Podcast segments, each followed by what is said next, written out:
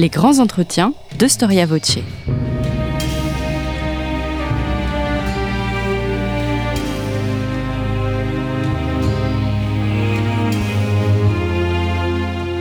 On retrouve Ombline de Ternay. Chers auditeurs, bonjour et merci pour votre fidélité à Storia Voce. Comme vous le savez, nos podcasts sont gratuits. Nous avons fait le choix de ne pas faire appel à la publicité pour les financer. Alors si vous souhaitez nous soutenir, n'hésitez pas à faire un don à notre association en cliquant sur le lien indiqué dans la description de ce podcast. En faisant un don, nous vous offrirons un abonnement à Histoire et Civilisation. Merci d'avance. Gauthier Aubert, bonjour. Bonjour. Vous êtes historien, spécialiste de l'histoire politique et sociale de l'époque moderne et auteur de nombreux ouvrages sur les révoltes. Vous dirigez actuellement la collection Histoire des villes aux presses universitaires de Rennes et vous venez de publier 1709, l'année où la Révolution n'a pas éclaté, un ouvrage aux éditions Calippe. Alors nous sommes à la fin du règne de Louis XIV, en plein cœur de la guerre de succession d'Espagne, lorsque le grand hiver s'abat sur la France. Commençons donc précisément par la force de ce grand hiver. Est-ce que cet hiver a été vraiment exceptionnel? Oui, c'est un hiver euh, exceptionnel. Euh, les, annales du temps euh, mentionnent d'autres hivers importants. On pense un siècle plus tôt à l'hiver de 1607-1608, hein, dont les historiens ont, fait état. on songe aussi à la fin du XVIIe siècle des périodes difficiles, mais celui-ci est particulièrement exceptionnel et d'un certain point de vue, on peut considérer que ce grand hiver de 1709, de janvier, février, même un peu mars 1709, est le point le plus spectaculaire de ce que les historiens ont convenu d'appeler euh, depuis euh, le regretté Emmanuel Leroy-Ladurie, de petit âge glaciaire, c'est-à-dire une période de refroidissement euh, qui marque l'atmosphère entre la fin du XVIe siècle et, le XVIIIe siècle, début du XIXe siècle. Et là, on a en 1709 véritablement le point bas de ce petit âge glaciaire avec un grand hiver, avec des, températures extrêmement basses. Alors on n'est pas forcément étonné de d'entendre, de découvrir que des températures peuvent descendre à moins 30 sur le plateau de Langres, mais quand on est à moins 10 dans le midi de la France, c'est bien sûr beaucoup plus spectaculaire et inattendu et, rare. Et donc, euh, quelles sont les conséquences directes de cette euh, vague de froid qui s'abat sur la France au soir de l'épiphanie 1709 Alors, il faut bien voir que euh, la, vague de froid, euh, est, pour bien en mesurer les conséquences, est en fait une série de vagues de froid. Hein. C'est un froid qui dure environ deux mois, marqué par de légers redoux qui, à chaque fois, font espérer que le cauchemar s'achève.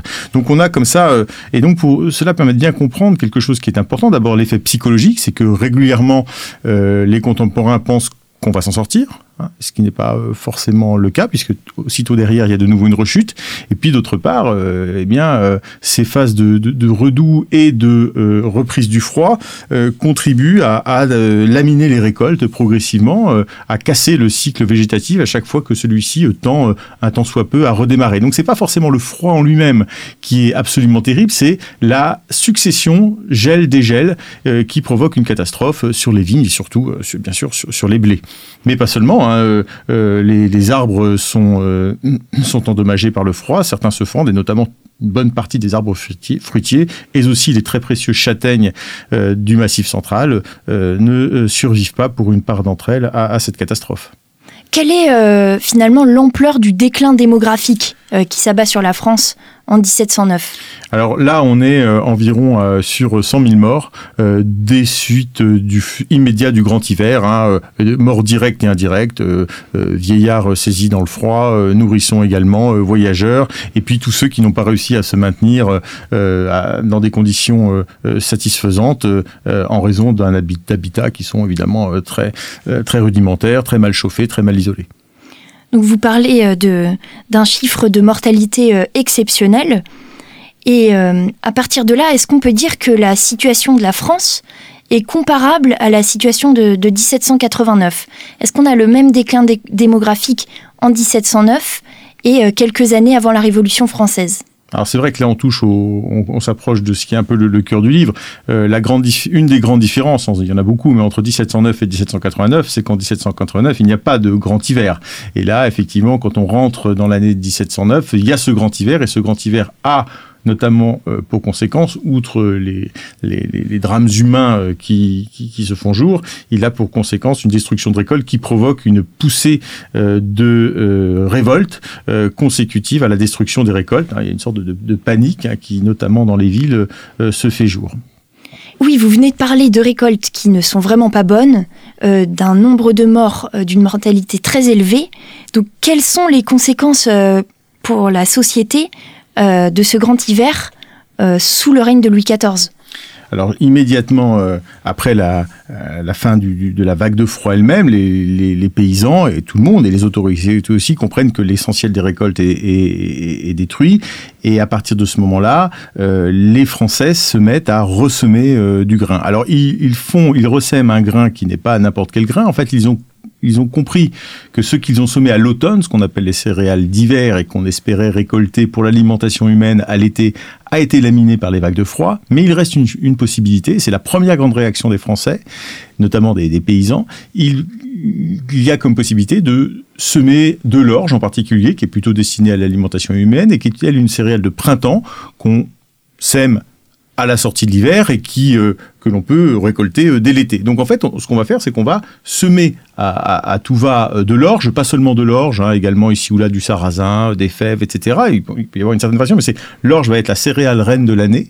Formidable mouvement de réaction collective, favorisé par les autorités, mais souvent les paysans n'ont pas attendu que les autorités leur, disent de, semer. Hein, ils ont pu, euh, ils ont pu anticiper, euh, qui est aussi un pari sur l'avenir, car s'il n'y a pas, euh, si l'orge finalement n'arrive pas à maturité, ce sera une catastrophe absolue. Donc il y a un mélange d'espoir et, et, et, d'inquiétude qui se fait jour, mais ce qui va se dessiner au cours du printemps, c'est que cette récolte de l'orge va être prometteuse, d'autant que le froid a eu pour effet bénéfique euh, de détruire euh, tout un tas de parasites euh, animaux ou végétaux. et puis, notamment, le, le, printemps est relativement pluvieux. Alors au début, c'est embêtant, puis finalement, ça, ça, permet de, ça permet à cette orge de pousser, notamment dans le midi, où il a besoin d'un peu plus d'humidité. Et on aura donc à l'été une très belle récolte. Donc ça, c'est la première chose que les Français font collectivement, incités par les autorités, mais souvent sans avoir attendu qu'elles le demandent. on a une, une, une ruée sur des céréales de printemps au sortir de l'hiver quand on comprend que la, la récolte principale pardon, a, été, euh, a été détruite. Donc on voit bien qu'il y a un savoir-faire euh, des paysans français euh, concernant les, céréales. Donc finalement, les paysans français peuvent se faire confiance sur les cultures. Alors est-ce que les, les révoltes qui ont lieu sont de simples révoltes de la faim? Alors, c'est un vrai sujet il faut bien se rendre compte que peut-être pour une société dans laquelle les céréales sont centrales, hein, c'est le socle de l'alimentation, c'est le socle des, fortunes aussi pour, pour les rentiers, c'est véritablement le cœur de, l'économie euh, dans des proportions que nulle autre activité n'a de, nos jours à, ce point.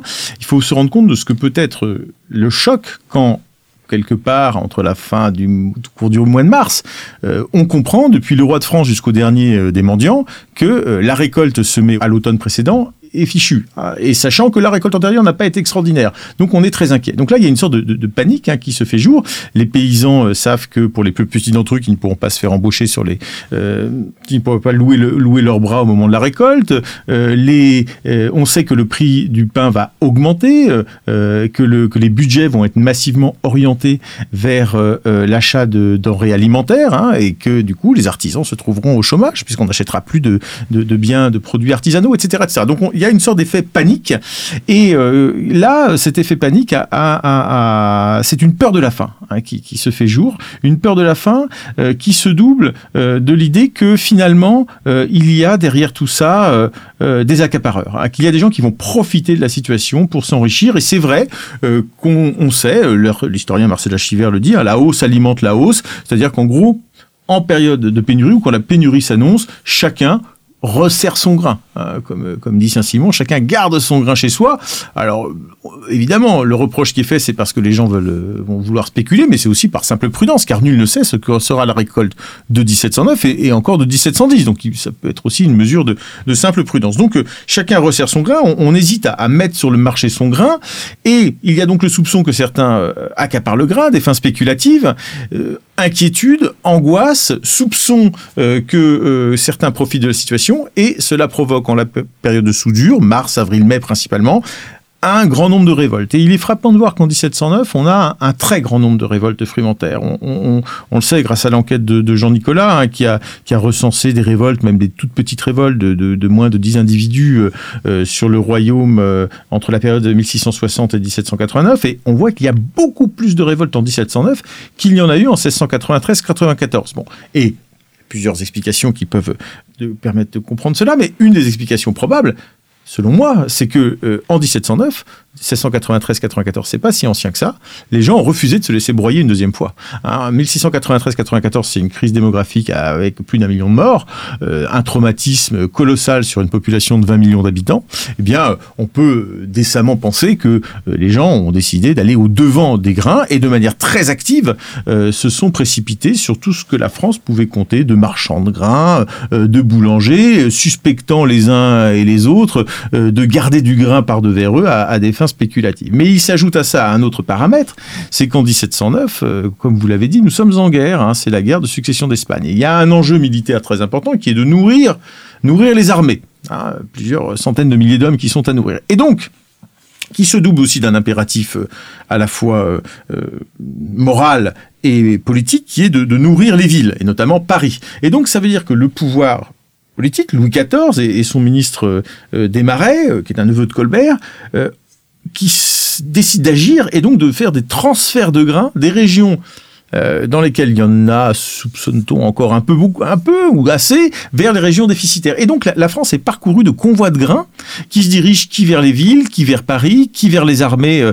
euh, dans, dans, le nord-est. Et donc ce déplacement des grains dans ce contexte extrêmement anxiogène rajoute un nombre de révoltes. C'est-à-dire que non seulement, selon à la, révolte frumentaire classique qui consiste à, à, à, attaquer l'accapareur du coin, s'ajoute un phénomène qu'on a déjà vu hein, dans les années antérieures mais qui là prend des proportions sans doute considérables, des gens qui se jettent sur des convois de grains. On le voit notamment sur la Loire. Il y a tout un chapelet qui est un, axe très important. Il y a tout un chapelet de révoltes à, Tours, à Amboise, à, Orléans, etc. Et parfois très violentes. Les gens se précipitent sur les grains. C'est pas forcément qu'ils ont faim, mais ils ont peur de voir partir le grain euh, qui pourrait leur échapper et ils ont peur qu'à l'avenir, euh, à l'avenir, d'avoir faim. Et donc euh, justement, vous vous rappelez la, guerre de, succession d'Espagne qui se poursuit sur décision de, Louis XIV. Alors pourquoi euh, le roi, dans de telles conditions, décide de, s'engager dans, dans, ce, dans ce conflit? Alors c'est un conflit, euh, la guerre de succession d'Espagne, c'est la dernière euh, guerre du règne de Louis XIV. elle est très longue, hein, elle commence en, 1701, finira en 1714. Louis XIV s'est engagé dans ce conflit alors que la France n'était pas encore remis de la guerre précédente, hein, qui s'est achevée en 1697, et alors que durant cette la guerre précédente, elle a subi euh, cette très grande crise que j'évoquais à l'instant.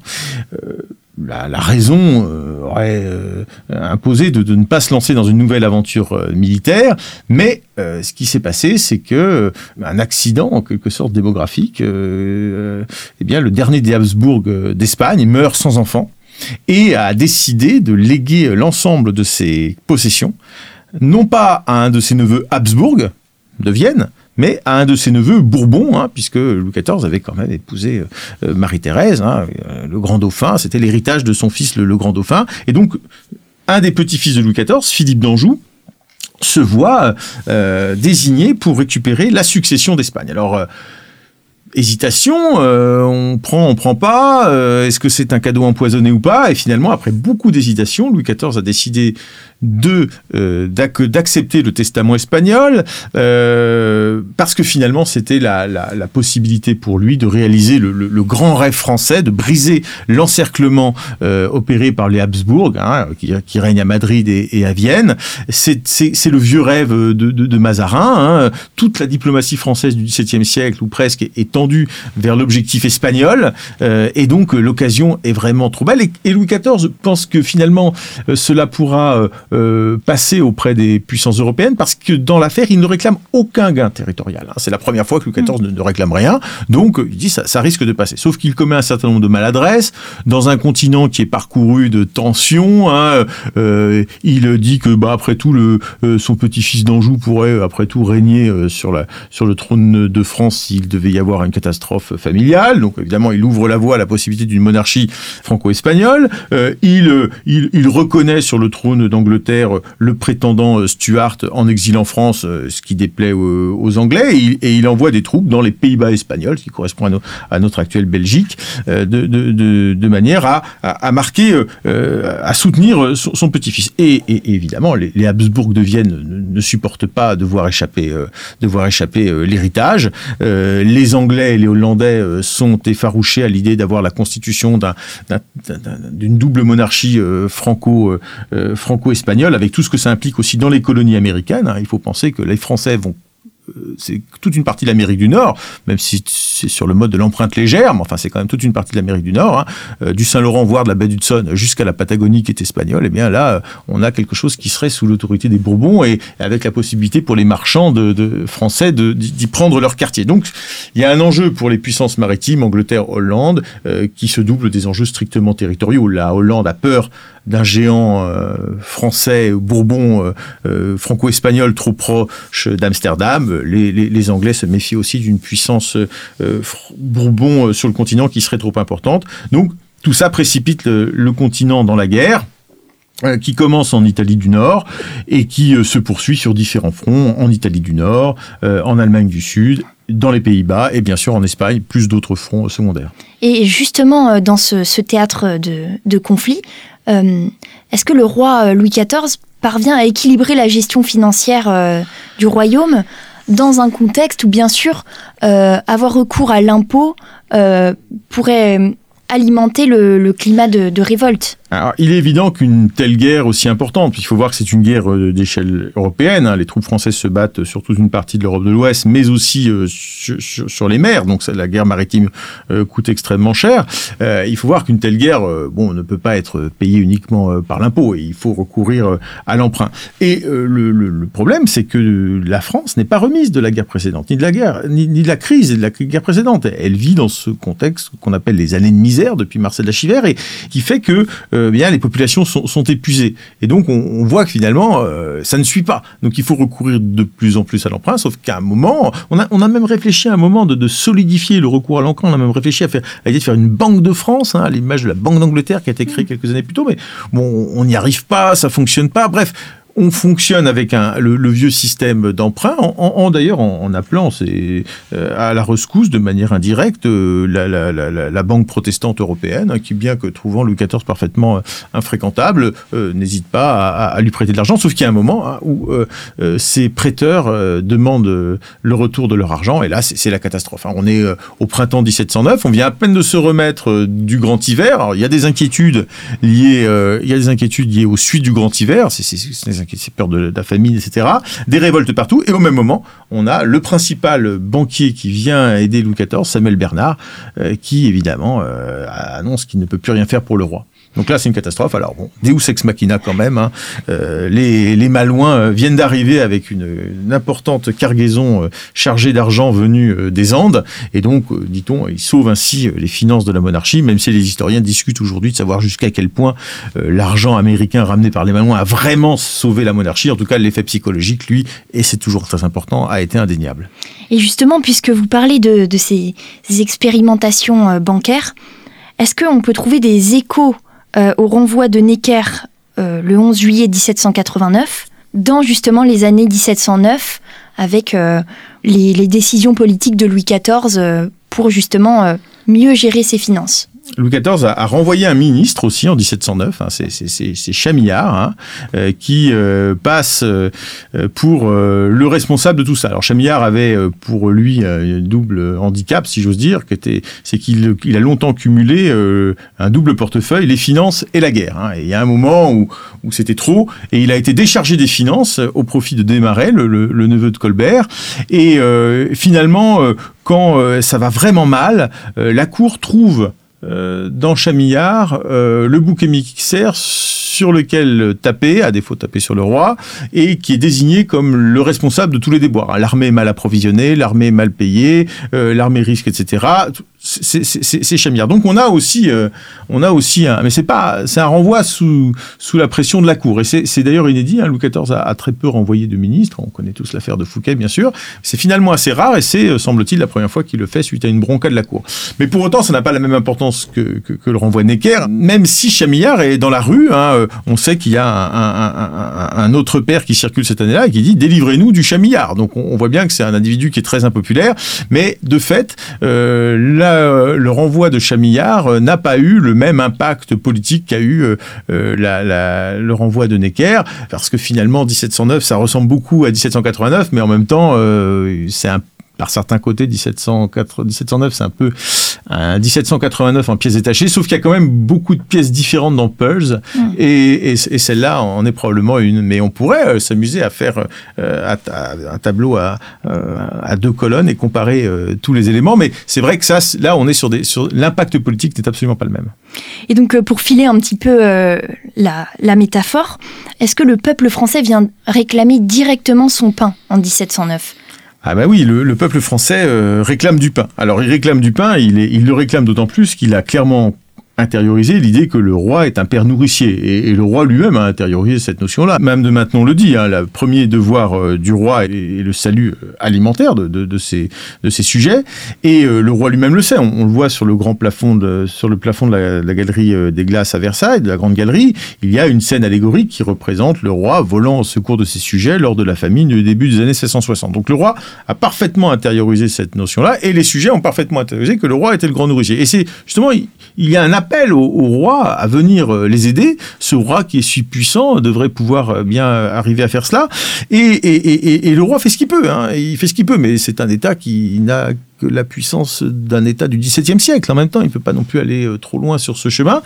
N'empêche que les gens réclament. Et ce qui est aussi intéressant, c'est que les Français, ou en tout cas des Français, constatant la circulation des grains et connectant ceci au fait que ce roi a toujours plus besoin d'argent, ce qui est absolument notoire, hein, eh bien, connectent ces deux idées et en viennent à exprimer pour la première fois, semble-t-il, euh, l'idée que euh, le roi profite lui aussi de la situation, qu'il est aussi un spéculateur, qu'il participe de ce système de rétention du grain à des fins d'enrichissement. Euh, ce que Stephen Kaplan a proposé d'appeler le complot de famine et qui court tout au long du XVIIIe siècle, on en voit les premiers linéaments se dessiner au tout début du XVIIIe siècle, pendant cette crise de 1709, où pour, semble-t-il, la première fois, on, reproche au roi euh, de profiter de la situation pour s'enrichir, euh, ceci s'appuyant hein, sur euh, l'image d'un roi qui veut toujours plus d'argent. Donc c'est, si on peut dire, ces failles finalement du, du, roi Louis XIV qui chercherait à, s'accaparer euh, les récoltes et les richesses, est-ce que finalement toutes ces failles sont résolues par euh, ce qu'on a appelé le miracle de l'orge? Alors est-ce que vous pouvez déjà nous, nous donner une petite définition de, de ce miracle de l'orge? Et ensuite peut-être de, de finalement son rôle dans l'apaisement des révoltes euh, de 1709. Alors, le, miracle de l'orge, c'est la très belle récolte de l'orge qui survient euh, à l'été. Enfin, euh, ça a marché. Le, le, pari, le pari euh, fait au printemps a fonctionné. Bon, même maintenant, on dit qu'elle, elle mange pas d'orge, mais qu'autour d'elle, beaucoup de gens en mangent. Bon, donc ça montre que les plus riches devaient y échapper. Mais enfin, beaucoup de gens mangent de l'orge. Hein. C'est pas forcément ce qui est de plus apprécié, mais enfin voilà, ça a fonctionné et ça a permis de, de faire baisser la pression. Pas tout de suite, parce qu'entre le moment où la récolte arrive et le moment où ça se transforme, euh, où ça devient un, morceau de pain, il faut quand même un, petit peu de temps. Hein. Il faut que tout ça se régule, que ça alimente les marchés, que ce soit transformé. Donc il y a un petit peu de temps et, des, inquiétudes. Euh, néanmoins, euh, ce qu'on voit, euh, c'est que euh, il y a toujours des il y a toujours des révoltes hein, au cours de l'été et que ce sont des révoltes plutôt de l'appel au roi. Hein. On a toujours des révoltes, alors que au printemps, ce qu'on avait vu apparaître de manière assez assez incroyable, c'est que sur ce, terreau incandescent de, de révolte en, en, mars, en avril, en mai, on avait vu apparaître des bruits même de plus contestataires, appelant, caractérisant Louis XIV comme un tyran, euh, voire même l'appelant à, le tuer. Euh, des billets sont apparus euh, appelant, disant qu'il y avait de, nouveau des Ravaillac, qu'il faudrait un nouveau Brutus. Alors, on ne sait pas très bien d'où se viennent ces, bruits. Hein. Il y a une femme, la Doublet, qui est internée à, la, Bastille et, qui, a l'air assez haut en couleur et, qui dit que elle, elle aurait bien voulu tuer ce chien de roi. Et elle dit qu'il faudrait, elle, semble anticiper à la fois la marche des femmes d'octobre 89 et le régicide de janvier 93, quand elle dit qu'il faudrait que toutes les femmes de Paris soient comme elle et aillent chercher ce, chien de roi pour, pour le tuer. Hein, donc on a ça. Et ce qui est frappant, c'est qu'à partir du moment où la récolte commence à rentrer, il y a toujours des révoltes liées euh, à, ces dysfonctionnements, parce que ça n'arrive pas aussi vite que l'on le voudrait, mais il n'y a euh, plus euh, de contestation du mot. la thématique du complot de famine, par exemple, n'apparaît plus en, août, en, septembre, quoi. Elle, semble avoir disparu. Comme si finalement on arrivait à des choses plus classiques qu'on avait déjà connues auparavant et que la dimension très contestataire, très très très très virulente hein, qu'on a pu voir au, printemps était désamorcée. Donc, euh, comme on vient de, parler de, miracle, euh, on peut se demander aussi quelle est la place de l'absolutisme religieux dans, ce contexte. Est-ce que le roi euh, a recours à la religion Quelle place donne-t-il à l'absolutisme religieux pour redresser finalement le, royaume en cette période troublée sur le plan démographique et militaire? Alors, le roi euh, à aucun moment dans l'année n'oublie qu'il est euh, sacré à Reims et, de droit divin. Euh, il continue à toucher les écrouelles, enfin tout ça, tout se fait de façon tout à fait normale. Ce qui est plus original, mais pas tellement plus original, c'est qu'il fait prier pour le succès de ses entreprises militaires et, autres, hein, et que voilà, ça, ça, on, prie beaucoup euh, dans la France euh, de 1709, beaucoup de prières collectives, parce que euh, l'idée qui infuse, c'est que tous ces malheurs que la France subit, eh bien, elles sont la conséquence de la colère de Dieu, qui elle-même est la conséquence des péchés des hommes, et peut-être même, qui sait, du péché du principal français qui existe, qui est ce, roi très chrétien qui, règne à, Et qui a un petit peu conscience euh, euh, qu'effectivement il a eu un règne peut-être trop glorieux. Et d'ailleurs, euh, même de maintenant, son, son, épouse le dit, hein, le, roi était trop glorieux et il est un peu puni pour, pour tout son règne. Il y a aussi un prédicateur qui vient à la cour à la, à la fin de l'année, hein, au, moment de l'Avent, qui, qui prêche et, qui lui dit, hein, vous, avez peut-être, vous en avez peut-être trop fait, hein, donc peut-être tout ça est, lié. Donc il y a, mais il y a aussi cette idée qui est très fréquente chez beaucoup de gens que la colère de Dieu, c'est le péché de tous les hommes. Hein. Beaucoup, on a des témoignages de gens qui disent, nous avons tous péché collectivement. Donc ça, c'est pour régler la crise, on, appelle Dieu, mais on, cherche aussi à se conformer au maximum au plan de Dieu. Et c'est peut-être peut-être la chose la plus étonnante que l'on voit en 1709, c'est que, alors que l'année est marquée par euh, des révoltes, des famines, euh, des défaites aussi militaires, eh bien, euh, à la fin de l'année, Louis XIV ouvre un peu un, nouveau front. Enfin, c'est pas un nouveau front. Il, reprend le dossier Port-Royal de cette abbaye située en, vallée de Chevreuse et il décide de sa dispersion. Alors évidemment, c'est la mécanique qui conduit à la dispersion de Port-Royal. C'est quelque chose qui est très ancien, qui s'appuie, qui remonte à plusieurs années de condamnation en condamnation par Rome et et, qui remonte très loin dans le XVIIe siècle. Mais n'empêche que on pourrait se dire, peut-être, après tout, pourquoi pas, qu'il aurait pu, dans ce contexte-là, euh, freiner un peu euh, à ce moment-là. Eh bien non, en fait, il, accélère. Et, en, octobre 1709, hein, euh, quelques peu de temps après les dernières défaites de l'année. alors certes, la situation est rétablie hein, sur le front, le front des révoltes, etc., etc. Il n'y a plus de bruit de Brutus, etc. Mais il s'offre le luxe de disperser Port-Royal. Et là, il y a un sujet d'interrogation pour les historiens. Pourquoi l'année 1709 C'est l'année du grand hiver, c'est l'année des routes militaires, c'est l'année euh, d'une banqueroute évitée de justesse, et, c'est aussi l'année de Port-Royal. Et donc, l'hypothèse que, j'aurais tendance à émettre, euh, en, m'appuyant notamment sur, sur des commentaires certes pas toujours très charitable de, Saint-Simon, euh, c'est que euh, bah, Louis XIV cherche à se conformer au maximum à l'enseignement de l'Église et par là, euh, peut-il estimer, au, plan de Dieu, à être le plus possible dans les pas de l'Église pour préparer son salut? Hein, ça participe de, cette, de cette logique-là. Hein, Saint-Simon le dit, hein, il avait tendance un petit peu à, préparer son salut sur le dos des autres. il l'a fait pour les protestants, il le fait pour les jansénistes. Donc on, aurait un petit peu ça chez, chez, chez Louis XIV, sachant qu'il est quand même âgé il a plus de 70 ans, euh, il sait que sa fin est proche, et il est intimement euh, euh, convaincu que l'urgence pour lui, c'est de préparer le salut. Et donc il est pris finalement de cette année 1709 entre deux exigences, ou trois, hein, nourrir son peuple, sauver ce qui peut l'être de cette guerre si mal embarquée, et, assurer son salut. Et c'est pas évident. Et donc vous, vous proposez à la fin de votre ouvrage deux scénarios d'Uchronie, euh, qui sont euh, en fait de l'histoire fictive, l'histoire avec des si.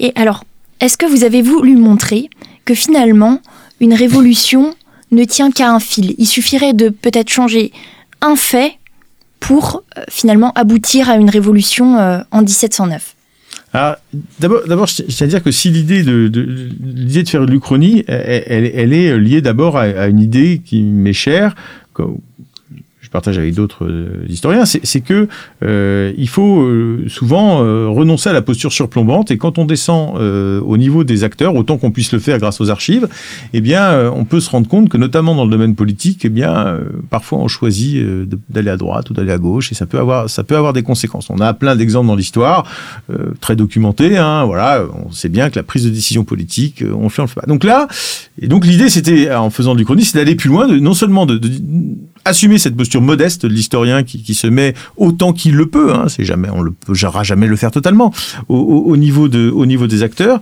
aller autant qu'on peut au niveau des acteurs pour essayer de comprendre leurs hésitations et se dire ah ben là il aurait pu faire ça ou là il aurait pu faire ça et donc pousser la logique plus loin. Non mais finalement Essayons de nous amuser un petit peu, parce qu'il faut aussi s'amuser en histoire, même si on parle d'une année qui est dramatique avec euh, beaucoup de morts, de drames, etc. etc. poussons la logique jusqu'au bout, essayons de voir, en changeant quelques petits paramètres, essayons de voir si effectivement il n'y aurait pas pu se passer autre chose. Alors, je, les chroniques que je propose sont, finalement euh, raisonnables. Hein. Je, n'invente pas des choses extraordinaires. Je, ne fais pas tomber une météorite euh, euh sur, la France ou des. Mais, quand même, j'essaie de changer quelques paramètres. Et donc, il y a un scénario chronique qui aboutit à une révolution en 1709, mais une révolution qui échoue, et un autre scénario chronique où je me suis un peu laissé porter en les écrivant par par le parce que je pensais connaître du contexte. Hein, j'ai pas pas laissé, je ne suis pas un romancier, j'ai pas complètement laissé aller mon, esprit. Et puis j'ai un autre scénario qui aboutit à, une révolution, mais une révolution qui n'est pas une anticipation de 89, qui est une révolution telle que j'imagine qu'elle aurait pu exister en 1709 selon selon les critères du temps, en m'appuyant quand même sur un précédent qu'on oublie parfois, qui est le précédent anglais. Car en France, on parle toujours de révolution, et quand on dit la révolution, tout le monde pense naturellement à celle de 89. Bah oui, mais les Anglais, dans les années 1640, avaient montré que point besoin de lumière, de Voltaire ou de Rousseau pour pour faire une révolution euh, euh, voilà, ce qui montre les limites hein, de, de, l'exercice de, de, Alors là, il y a deux choses. Il y a l'Uchronie et puis la, comparaison. Mais euh, concernant l'Uchronie, je crois que ça peut être un exercice qui ne relève pas stricto sensu du métier d'historien, mais qu'on peut s'autoriser de temps en temps, afin tout simplement de montrer la, la, fragilité des trajectoires, même si finalement ce qui s'est passé aurait pu se passer, mais en passant peut-être par d'autres biais aussi. Et donc finalement, après avoir euh, traité ces, scénarios d'Uchronie, est-ce que la différence entre 1709 et 1789, elle tient au pouvoir et à l'expérience du roi de guerre Louis XIV Paradoxalement, je me demande si en 1709, il n'y a pas un élément qui va jouer en, faveur de l'absence de révolution, c'est la guerre. Euh, alors je sais qu'il y a parfois des régimes qui s'effondrent euh, en période de guerre, mais la guerre ici en 1709 a, eu finalement a eu pour effet de ressouder les, les, Français derrière le roi, car le roi a osé le 12 juin 1709 un, appel à ses peuples, qui dit beaucoup de la mentalité de Louis XIV, car Louis XIV ose un coup de communication politique en écrivant, euh, en écrivant aux Français le 12 juin pour leur expliquer pourquoi, malgré toutes les difficultés, il faut continuer, euh, il faut continuer la paix. Et là, il y a quand même une grosse différence avec 1789, car que je sache, en 1789, la France n'est pas en guerre. Elle n'est même pas vaincue, elle est même plutôt sortie vainqueur du récent conflit euh, avec l'Angleterre lié à, à l'indépendance américaine. Donc là, on a quelque chose. Donc paradoxalement, oui, effectivement, euh, le contexte guerrier. Mais dans ce contexte guerrier, quand on gratte un petit peu, ben, on se rend compte qu'il y a un individu. Et effectivement, euh, quand à force euh, d'explorer cette année 1709, j'en arrive à cette idée un petit peu que, alors, s'il n'y a pas de révolution, c'est parce que l'État tient. Mais pourquoi l'État tient? Alors les Français de l'époque auraient dit que c'est parce que Dieu l'a voulu, mais l'historien ne peut aujourd'hui se satisfaire d'un tel, euh, d'un tel argument. Bah, il dit peut-être que l'État tient parce que il y aurait ce qu'on pourrait appeler les dividendes de l'absolutisme, mais aussi euh, à la tête de l'État un roi certes âgé mais expérimenté, euh, euh, qui ne doute pas malgré les difficultés. Hein, il y a un moment il pleure, c'est compliqué. Et Louis XIV n'est pas non plus complètement sûr de lui, mais il, il, garde une forme de boussole et ce je ne sais quoi qui fait le qui fait qu'il a un, un tempérament assez extraordinaire et peut-être qu'il nous intéresse encore aujourd'hui et qui montre peut-être que c'est aussi ce Louis XIV. Je suis pas le premier à le dire, de la fin du règne, et peut-être plus intéressant aussi que celui du début du règne.